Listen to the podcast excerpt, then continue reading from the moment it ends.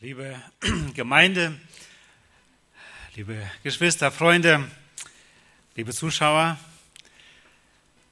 Ich freue mich, dass wir an diesem Sonntag, Mittag inzwischen schon, weiter ins Wort Gottes schauen dürfen. Und ich hoffe, dass wir die Einstellung doch noch haben, dass wir was lernen möchten, dass Gott weiter zu uns spricht. Gott hat schon viel heute zu uns gesprochen, ob durch den ersten Gottesdienst, durch die Seminare oder auch durch das Wort vorhin schon. Und doch hoffe ich, dass Gott, dass wir für Gott noch weiter ein Ohr haben, um auf ihn zu hören. Ihr habt, hoffe ich, dass alle das Wochenblatt dabei. Ansonsten dürfen wir es noch bekommen. Hinten ist es nicht mehr da, aber dürft das gerne noch haben. Hat, fehlt es jemand? Sonst Erich gibt das gerne noch, wenn ihr ein Handzeichen gibt wo ihr die Bibelstellen nachlesen könnt und auch vervollständigen könnt oder zuschreiben und gerade auch in Hauskreisen, die wir diese Woche wieder haben, dass wir auch da weiter nachschlagen können. Ich habe das Thema für heute genannt, Jünger sein und Jünger machen, ein fortwährender Prozess. Das ist eins meiner Lieblingsthemen, kann ich, denke ich, so sagen. Die Bibel spricht viel von Jüngerschaft, von diesem Jüngerschaftsprozess. Und es ist auch etwas, was mich persönlich auch immer wieder neu anspricht und ich mich freuen darf, immer noch weiter dazu zu lernen.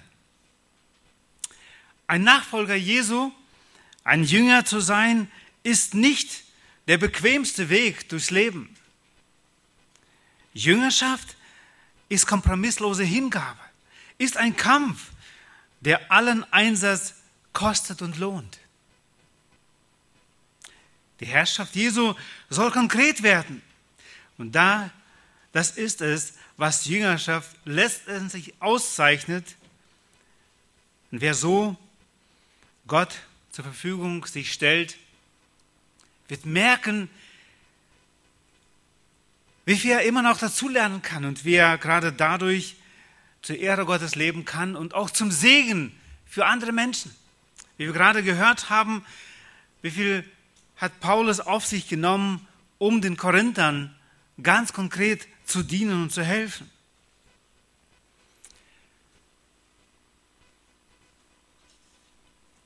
Jünger sein und Jünger machen ein fortwährender Prozess. Erstens möchte ich kurz stehen bleiben auf die Bedingungen der Jüngerschaft, die Jesus selbst seinerzeit nannte, als er hier auf der Erde war zu seiner Mission. Er hatte das Ziel, zu seiner Zeit sein Leben zu geben als Sühneopfer für uns. Doch vorher lebte er unter uns, damals unter den Menschen. Er wählte sich, wir lesen zwölf Jünger, 70 Jünger, und es waren Nachfolger Jesu. Und er nannte einige Bedingungen, und ich möchte nur sechs hier besonders hervorheben, was der Jüngerschaft angehen. Er stellte Anforderungen an seine Jünger, an die, die Jünger sein wollten. Es waren sehr hohe Ansprüche. Heute in unserer Zeit leben wir in einer Zeit, wo wir weitgehend nicht Jüngerschaft leben möchten. Wir möchten anonym sein, sein eigenes Leben leben. Wir möchten selber bestimmen, was gut und böse ist. Das ist viel bequemer. Und viel zu oft betrachten wir unser Christsein nur als ein Entrinnen vor der Hölle und eine Garantie für den Himmel. Selbst da, wo wir Christen geworden sind, leben wir sehr wenig und selten bewusste Jüngerschaft aus einige Bedingungen. Und wenn wir lesen Matthäus 16, Vers 24, da heißt es, wenn jemand mir folgen oder nachkommen will, der verleugne sich selbst. Deswegen der erste Punkt von diesen Bedingungen, verleugnen unseres Ichs. Jesus sagt ja sehr deutlich, wenn jemand mir nachkommen will, der verleugne sich selbst. Nun, was bedeutet das? Verleugnen bedeutet mehr als Verzicht auf bestimmte Speisen, Vergnügungen oder auch Besitz. Verleugnen unseres Ichs bedeutet eine völlige Hingabe an die Herrschaft Jesu, Christi, sodass das eigene Ich überhaupt keine Rechte und Ansprüche hat. Es würde dann so bedeuten und so klingen, morgens, wenn wir die Augen aufmachen und unseren Gedanken, manchmal auch Worten, wo wir es ganz deutlich aussprechen, Herr, es ist dein Tag. Was ist dein Plan für mich? Wir haben keine Ansprüche oder Rechte. Wir sagen einfach, Herr, du, ich bin bereit, das zu tun, was du willst. Zweitens, überlegte Wahl des Kreuzes. Hier heißt es, ich lese nochmal diesen Vers 26 weiter, äh, 16, Vers 24, da heißt es, wenn jemand mir nachkommen will, der verleugne sich selbst und nehme sein Kreuz auf sich. Was bedeutet dieses Kreuz auf sich nehmen? Und einige denken vielleicht, ja, es ist die Krankheit, die ich erdulden muss. Aber sonst bestimmte Schwächen oder Schmerzen, das Alleinsein oder noch irgendwas. Aber das haben alle Menschen. Das bedeutet das nicht. Das Kreuz veranschaulicht die Schande, Verfolgung und Schmach, die Jesus auf sich freiwillig nahm. Eine bewusste Entscheidung gegen den Strom der Welt zu leben. Und jeder Gläubige kann dem Kreuz einfach entweichen, entgehen, dass er sich der Welt und ihrem Denken einfach anpasst. überlegte Wahl des Kreuzes. Ich bin bereit, gegen den Strom zu gehen, zu leben, einfach bereit, die Schmacht, die Jesus auf sich nahm, einfach auf sich zu nehmen und so zu leben. Ein Leben in der Nachfolge Christi. Drittens, wenn jemand mir nachkommen will, muss ich selbst verleugnen und sein Kreuz auf sich nehmen und mir nachfolgen, sagt Jesus. Was kennzeichnete das Leben des Herrn Jesus?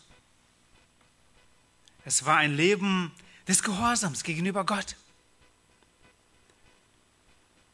Er war ein Leben in der Kraft, es war ein Leben der Kraft Gottes. Nicht aus seiner eigenen Kraft, sondern aus Gottes Kraft. Er war, es war ein Leben in der selbstlosen Dienst. Er suchte nicht seine Ehre, sondern Gottes. Es war ein selbstloser Dienst. Und wenn wir Christus nachfolgen wollen, dann ist es das zu leben, was auch Jesus gelebt hat, ganz bewusst. Ein Leben der Selbstbeherrschung, der Sanftmut, der Treue und Hingabe bis zum Tod. Viertens, Liebe zu allen, die Christus gehören. Johannes 13, Vers 35 lesen wir, da sagt Jesus, daran werden alle erkennen, dass ihr meine Jünger seid, wenn ihr Liebe untereinander habt.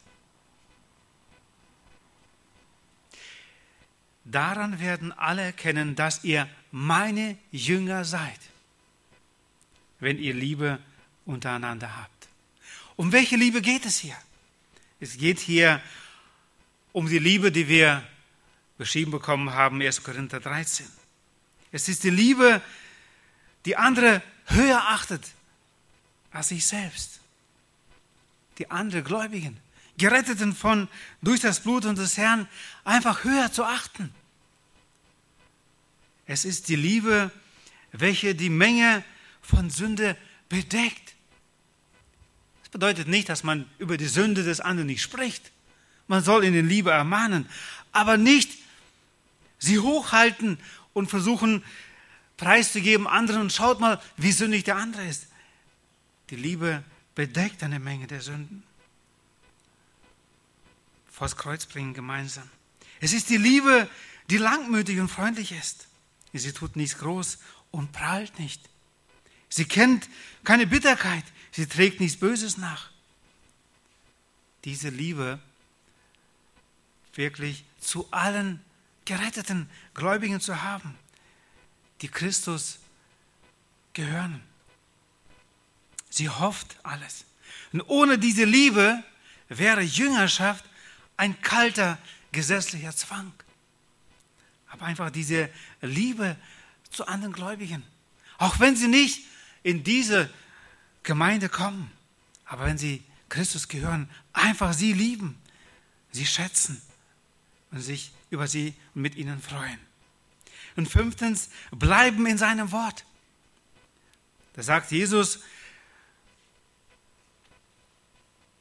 zu Menschen, damals waren es Juden, die an Jesus gläubig oder geglaubt haben, wegen all dem, was er sagte. Aber er sagt dann weiter in Johannes 8, Vers 31, wenn ihr in meinem Wort bleibt, nicht nur glaubt, sondern in meinem Wort bleibt, so seid ihr wahrhaft meine Jünger. Rechte Jüngerschaft muss auf der Wahrheit gegründet sein und von Dauer sein. Wenn ihr in meinem Wort bleibt, so seid ihr wahrhaft meine Jünger. Und Jesus sagt es einige Male in diese Verbindung, wie wir mit dem Wort leben sollen. Johannes 5, 39, da heißt es, ihr erforscht die Schriften, denn ihr meint in ihnen ewiges Leben zu haben und sie sind es, die von mir zeugen. Johannes 8, 51, wahrlich, wahrlich, ich sage euch, wenn jemand mein Wort bewahren wird, so wird er den Tod nicht sehen in Ewigkeit. Heilige sie, Johannes Vers 17, 17, durch die Wahrheit, dein Wort ist Wahrheit. Jetzt verstehen wir, wie Jüngerschaft mit dem Wort zusammenhängt. Bleiben in seinem Wort. Es geht nicht anders. Es geht nicht nur darum, dass ich irgendwann mal was gehört habe oder mir denke, was gut ist, und dann bin ich schon Jünger Jesu. Nein, es geht darum, dass wir wirklich das Wort lesen, studieren, es anwenden in unserem Leben, bleiben in seinem Wort. Das sind die Bedingungen, die Jesus seinen Jüngern gestellt hat.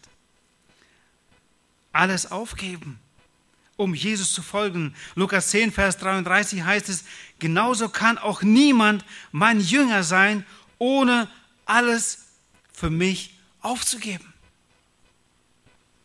Das Reich Gottes auf den ersten Plan zu haben. Das Wichtigste, wirklich, Matthäus 6, 33, er ist auf dem ersten Platz, um ihm zu folgen. Das waren harte Bedingungen, die Jesus damals schon den Jüngern nannte. Und für einige waren sie zu hart. Wer kann solche Reden hören? Und sie verließen Jesus. Aber es war eine freiwillige Entscheidung der Jünger damals, der Menschen, sich zu entscheiden, will ich Jesus folgen oder nicht. Und diese Entscheidung ist auch heute vor uns. Jesus hat diesen Jüngern, die dann sich entschieden haben, wirklich ihm zu folgen, einen Auftrag gegeben, Matthäus 28, Verse 19 und bis 20. Der Missionsverfehl auch genannt, da heißt es, geht nun hin und macht alle Nationen zu Jüngern und tauft sie auf den Namen des Vaters und des Sohnes und des Heiligen Geistes und lehrt sie, alles zu bewahren, was ich euch geboten habe. Und siehe, ich bin bei euch alle Tage bis zur Vollendung des Zeitalters.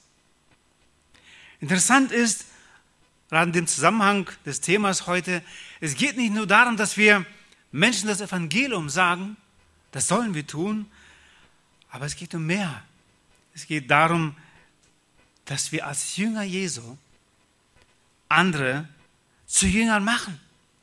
Hier heißt es, alle Nationen in diesem großen Auftrag unseres Herrn.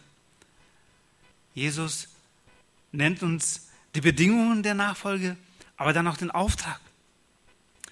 Zweitens, bewusste Jüngerschaftsbeziehung. In der Apostelgeschichte lesen wir dann, und da haben wir vor einiger Zeit gerade erst, sind wir fertig geworden mit der Apostelgeschichte.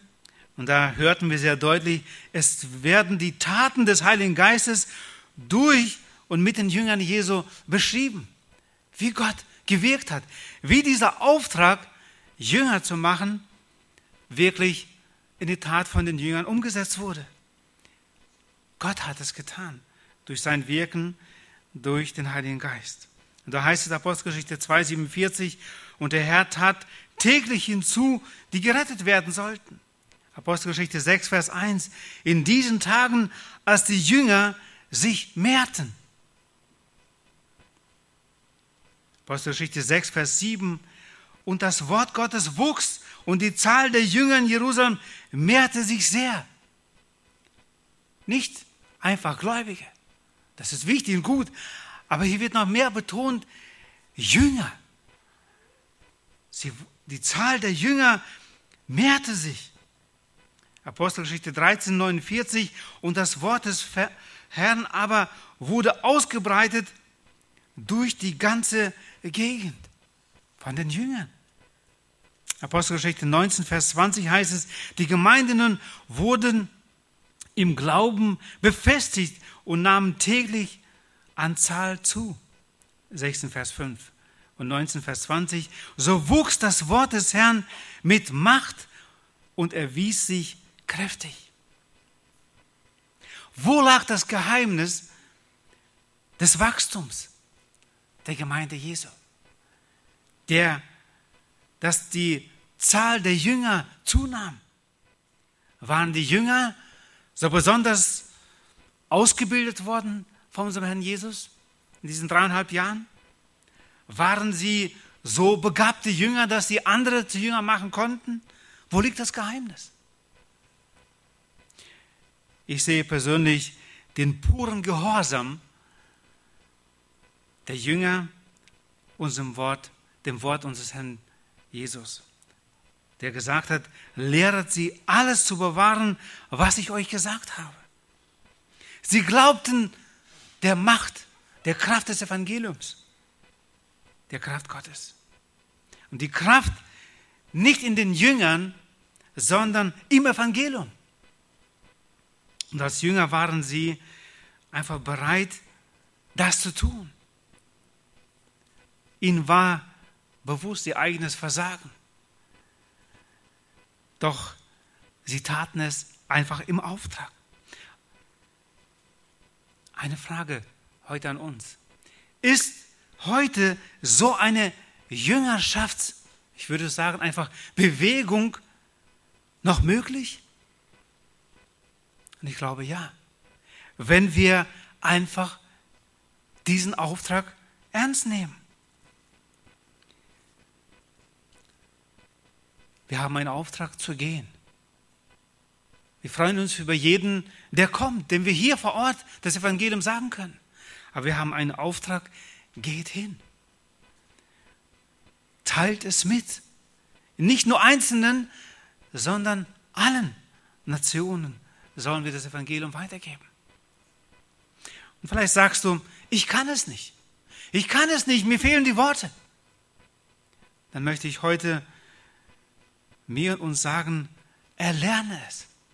Es ist ein Auftrag unseres Herrn, dass wir wirklich andere zu Jüngern machen. Und ich bin mir sehr bewusst, um einen anderen zu Jüngern zu machen, ist es wichtig, dass ich selbst bewusst ein Jünger bin.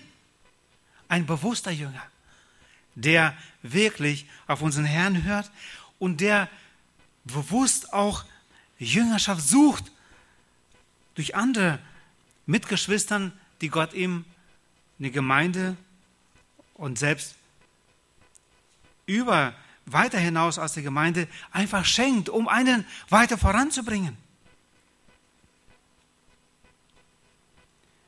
Der Befehl, den Jesus uns gab, bedeutet wirklich diszipliniert, bewusst gehen und Jünger zu machen.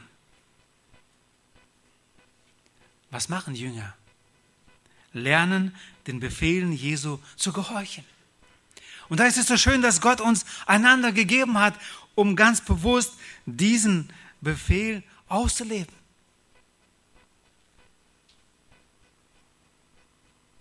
jeder Jünger sollte auch ein Trainer sein. Jemand, der andere unterweist und anleitet. 2. Timotheus 2, Vers 2, da sagt Apostel Paulus damals zu Timotheus sehr bewusst, und was du von mir in Gegenwart vieler Zeugen gehört hast, das vertraue treuen Menschen an, die tüchtig sein werden, auch andere zu lehren.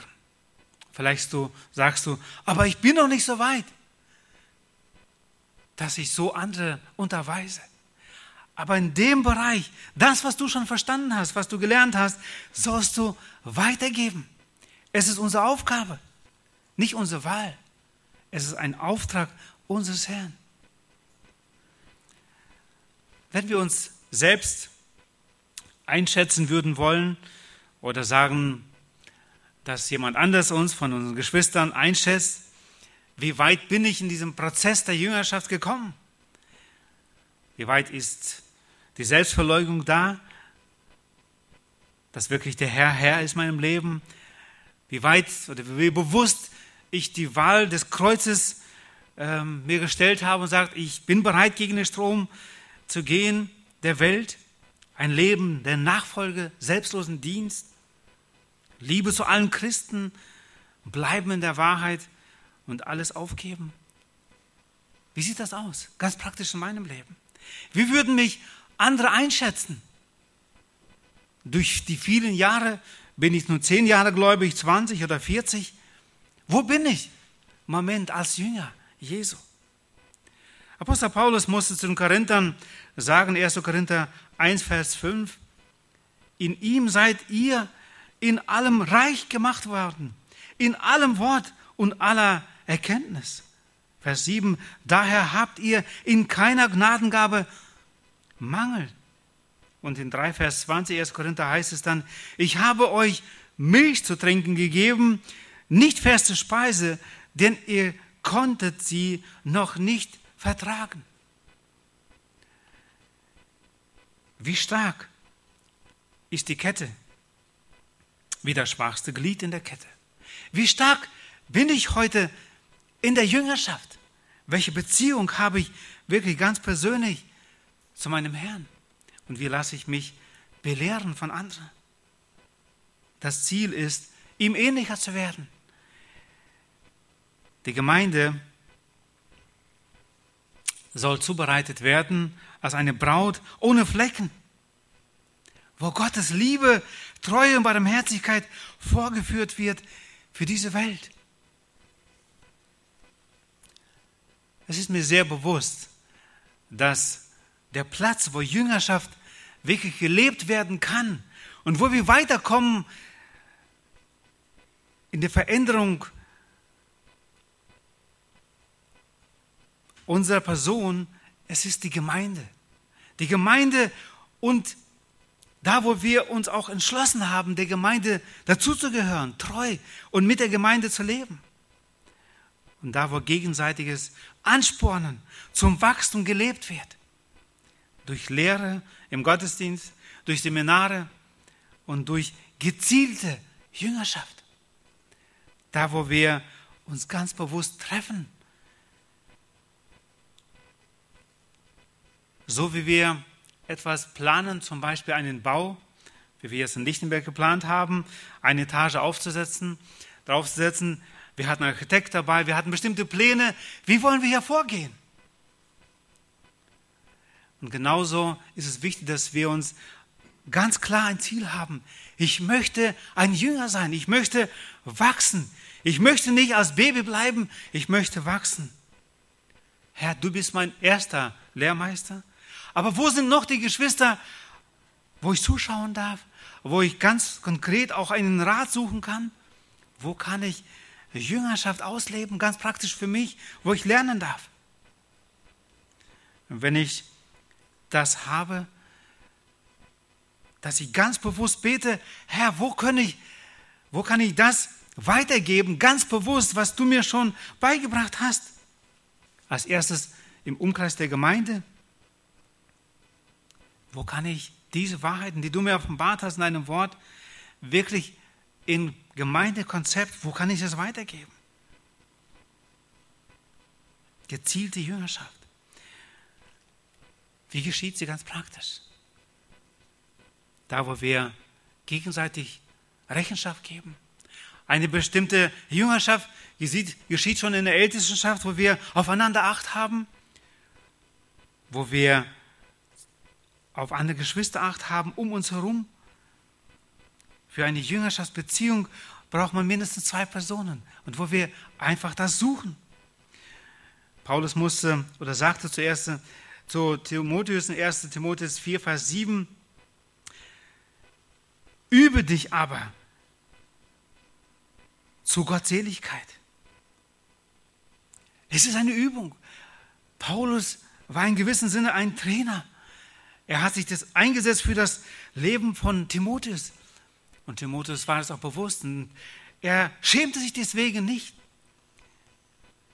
Deswegen ist es wichtig, dass wir diese bewusste Jüngerschaftsbeziehung leben.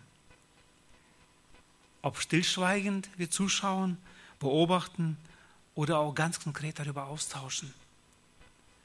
Welche Beziehung hatten Paulus und Timotheus? Sie war offen, sie war bewusst. Und wir dürfen hier Beispiel nehmen oder sie dürfen uns als Vorbild dienen. Welchen Auftrag haben wir? Gebot, dass wir andere zu Jünger Jesu machen. Es wird nicht irgendwie von selbst geschehen. Es braucht eine bewusste Entscheidung. So wie Paulus sich eingesetzt hat für die Korinther und er ihnen geschrieben hat, was er alles bereit ist, auf sich zu nehmen, um sie weiter nach vorne zu bringen, so wird es auch unser Einsatz kosten.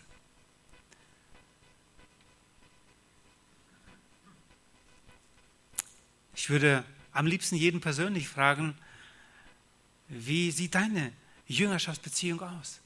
Kannst du heute bestimmte Personen nennen, von denen du lernst, außer den Herrn, auf den du immer wieder hochschaust, mit denen du, wo du Vorschläge oder Ratschläge suchst? Partnerwahl, Berufswahl, äh, selbst wo du im Dienen, dem Herrn dienen kannst in der Gemeinde, wo du einfach den Rat suchst.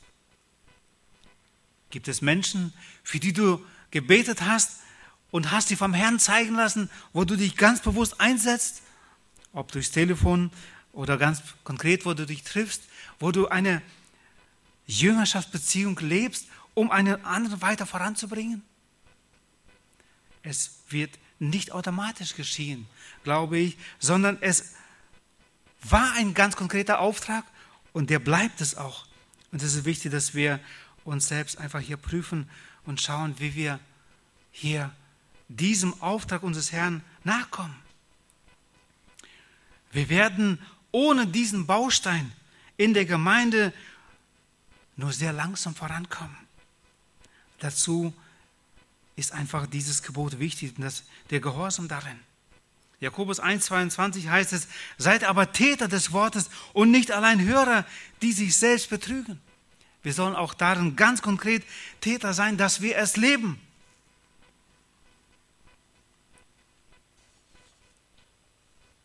Wir fangen damit an, dass wir das Evangelium sagen. Und vielleicht sagst du, ja, aber mich will keiner hören. Es geht nicht darum, dass du erst um Genehmigung fragst, darf ich dir das Evangelium sagen? Es ist unser Auftrag von unserem Herrn. Jemand sagte ein Beispiel, er war im Hotel, hatte, war eigentlich sehr knapper Kasse, ging zum Buffet, um sich das Buffet zu holen und es wurden auch Eier angeboten und er sagte sich eigentlich, äh, das ist mir zu teuer, ich nehme kein Ei. Aber als er zur Theke kam, fragte dieser Mann nur, Eins oder zwei Eier? Er fragte gar nicht, ob er keins wollte. Und natürlich habe ich dann Ja gesagt, eins, weil niemand Nein sagte. Es war nur eine Frage, ja oder eins oder zwei. Viel zu oft fragen wir, dürfen wir hier das Evangelium sagen? Wir haben einen Auftrag vom Herrn, das Evangelium weiterzusagen und dann auch die Menschen weiter voranzubringen. Nicht erst fragen, willst du es oder nicht? Wir haben einen Auftrag. Warum? Weil Jesus gesagt hat, geht hin. Wem? Allen Menschen. Wir können uns eine Namensliste machen und ganz bewusst für sie beten und dann auch diesen Auftrag ausleben. Und wie? Vielleicht ist es einfach als erstes eine Brücke, ein eigenes Zeugnis. Weißt du, bevor ich Christ wurde, war ich ein hoffnungsloser Fall. Und das interessiert schon viele Menschen. Was, du warst ein hoffnungsloser Fall? Und du kannst schon einsteigen und einfach sagen, ja, und das hat Jesus jetzt gemacht mit mir. Das Evangelium weitergeben. Oft kann dein eigenes Zeugnis, natürlich, wenn du nicht nur von deinen guten Seiten zeigst, äh, kann schon eine Brücke sein, um das Zeugnis weiterzugeben. Philippa 2, Verse 14 und 15. Diese Verse, die bewegen mich immer wieder neu. Wie können wir ein Licht in dieser Welt sein? Und Apostel Paulus sagt hier sehr interessante Worte. Philippa 2, Verse 14 und 15. Jetzt wird die Zeit kurz sein, um darüber nachzudenken, aber schaut euch sie zu Hause nochmal an und denkt darüber nach. Da heißt es, tut alles ohne Murren und Zweifel, damit ihr tadellos und lauter seid, unbescholtene Kinder Gottes inmitten eines verdrehten und verkehrten Geschlechts, unter dem ihr leuchtet wie Himmelslichter in der Welt. Welche Prinzipien sehen wir hier? Interessant ist, wir leben in einer Welt, wo man klagt. Der Bus ist zu spät. Wir klagen über das Betriebsklima, Schule, Chefs, über die Ehefrau, Kinder und, und, und rundum wird geklagt, was alles schlecht ist. Und zu oft nehmen auch Kinder Gottes das zu ihrem Maßstab und merken gar nicht, dass sie hier gegen Gott handeln. Hier heißt es, tut alles ohne Murren und Zweifel, damit ihr tadellos und lauter seid. Unbescholtene Kinder Gottes.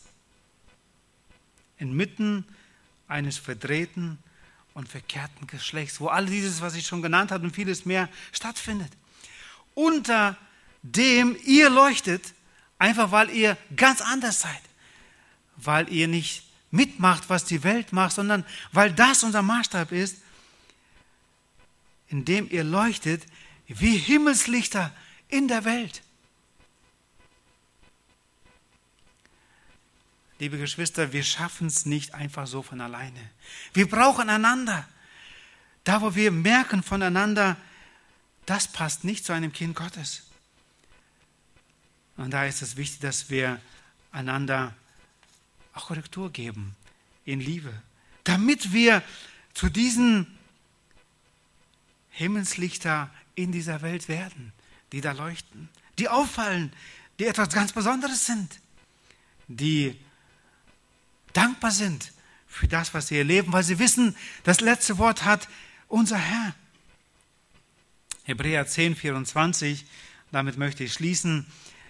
Da heißt es, und lasst uns aufeinander Acht haben und uns zu Liebe und zu guten Werken anzureizen. Es ist wichtig, dass wir aufeinander Acht haben. Es sind nicht nur die Pastoren zuständig, damit hier eine Veränderung stattfindet in meinem Bruder oder Schwester. Jeder von uns ist hier aufgefordert, aufeinander Acht zu haben und zur Liebe und zu guten Werken anzureizen. Viel zu oft merke ich, wie ein Bruder oder Schwester schon 50, 60 Jahre im Glauben ist und vom Charakter noch überhaupt nicht dahin passt, ein Kind Gottes zu, genannt zu werden. Warum? Weil nicht echte Jüngerschaft gelebt wurde, nicht praktiziert wurde. Möge der Herr uns Gnade schenken, dass wir selber Jüngerschaft suchen, lernen wollen von unserem Herrn, voneinander, von den Geschwistern, die Gott uns zur Seite heute schenkt und ganz bewusst fragen, Herr, wo darf ich in diesem Prozess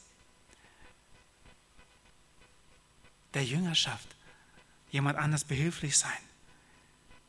Nicht um uns einen Namen zu machen. wie wir gerade gelesen haben von Paulus, sondern damit dem Herrn viel Ehre bereitet wird und damit wir ein klares Zeugnis, Himmelslicht an dieser Welt sein können, die auffallen und wo Menschen einfach suchend werden nach dem Evangelium, was Menschen so verändert. Möge der Herr uns segnen im Nachdenken, Jünger sein und Jünger machen. Ein fortwährender Prozess. Bedingungen der Jüngerschaft, bewusste Jüngerschaftsbeziehung und der Segen durch die Jüngerschaftsbeziehungen. Ich möchte schließen mit einem Beispiel, was wir hier von der Kanzel gehört haben, seiner Zeit, das war im russischen Gottesdienst. Ein Mann aus Moskau sollte etwas organisieren, ein Treffen in Weißrussland. Ein Mann aus Siegen kam dahin, für den sollte er das machen. Und er überlegte sich, ja, dieser Mann aus Siegen, für den ich dieses Treffen mache, da sind ja Christen. Das war ein russischer Jude. Und er sagte sich, vorsichtshalber nehme ich die Bibel mit, ein Neues Testament wenigstens, wenn er über das Christentum spricht, damit ich wenigstens Ahnung habe, mitreden kann. Es ging alles anders, als er sich das geplant hatte. Nach diesem Treffen sollte er noch eine Woche da bleiben, um einiges zu organisieren. Vorher musste er noch das Essen bezahlen von diesem ganzen Treffen. So war er ohne Geld geblieben. Und im Zimmer, wo kein Fernseher, kein Radio ging, in der Einsamkeit dieser Woche, dachte er auf einmal an das Neue Testament, was er vorsichtshalber mitgenommen hatte. Was er eigentlich nicht wirklich gebraucht hat, weil sie nicht über das Thema sprachen. In dieser Zeit las er das Evangelium. Er wurde angesprochen, er suchte die Gemeinde da in der Nähe von Moskau auf, kam in die Gemeinde eine kleine Gruppe von Gläubigen. Es kamen ein paar Frauen hin zum Singen, die übten. Er war rechtzeitig da, bewunderte sie. Da kam eine ältere Frau angekrochen, fast auf ihren Vieren. Und als das erste Lied angestimmt wurde, versuchte sie sich irgendwie hochzuziehen und gab diesem Mann das Liederbuch, diesem großen Ingenieur und Mann. Er war so angetan von dieser Liebe, von dieser Aufmerksamkeit, dass er wurde total angesprochen. Dann kam die Predigt, sehr stotternd, sehr einfach. Und anschließend sagte der Prediger, der Pastor dieser Gemeinde zu diesem Ingenieur, großen Mann, äh, wenn Sie mehr Fragen haben oder mehr wissen wollen, dieser Opa da, äh, der war so um die 80, er wäre bereit, mit Ihnen sich zu treffen, jede Woche, um gemeinsam das Wort zu lesen und deine Fragen zu beantworten, die er hatte zu dem Zeitpunkt. Und dieser Mann ging zu ihm hin. Er besuchte ihn jede Woche. Sie lasen das Wort, sie beteten zusammen. Und als dieser Mann schon am Sterben war, dieser alte Mann, er war nicht mehr auf dem Bett, sondern auf der Matratze, dieser große Mann, dieser Ingenieur musste sich beugen, auf die Knie bei ihm sich dazusetzen und dieser alte Gottesmann nahm die Hand dieses großen Ingenieurs und sagte, sag mal, ist dein Herz wirklich Gott hingegeben? Das Wunder geschah, dass es wirklich Gott hingegeben wurde. Als er bei uns das Zeugnis ergab, war es schon einige Gemeinden, die Gott durch diesen Mann ähm, ins Leben gerufen hatte. Er hatte einen Jüngermacher. Der war schon um die 90. Aber er liebte Jüngerschaftsbeziehung. Ich wünsche mir so sehr, dass jeder von uns Jüngerschaftsbeziehungen lebt, ganz bewusst, egal wie alt du bist, welche Fähigkeiten und Gaben du hast, das, was Gott dir beigebracht hat, gib es in Liebe weiter. Und Gott wird dich zum großen Segen machen für andere Menschen. Andere werden profitieren und Gott wird seine Gemeinde bauen zu seiner Ehre. Amen.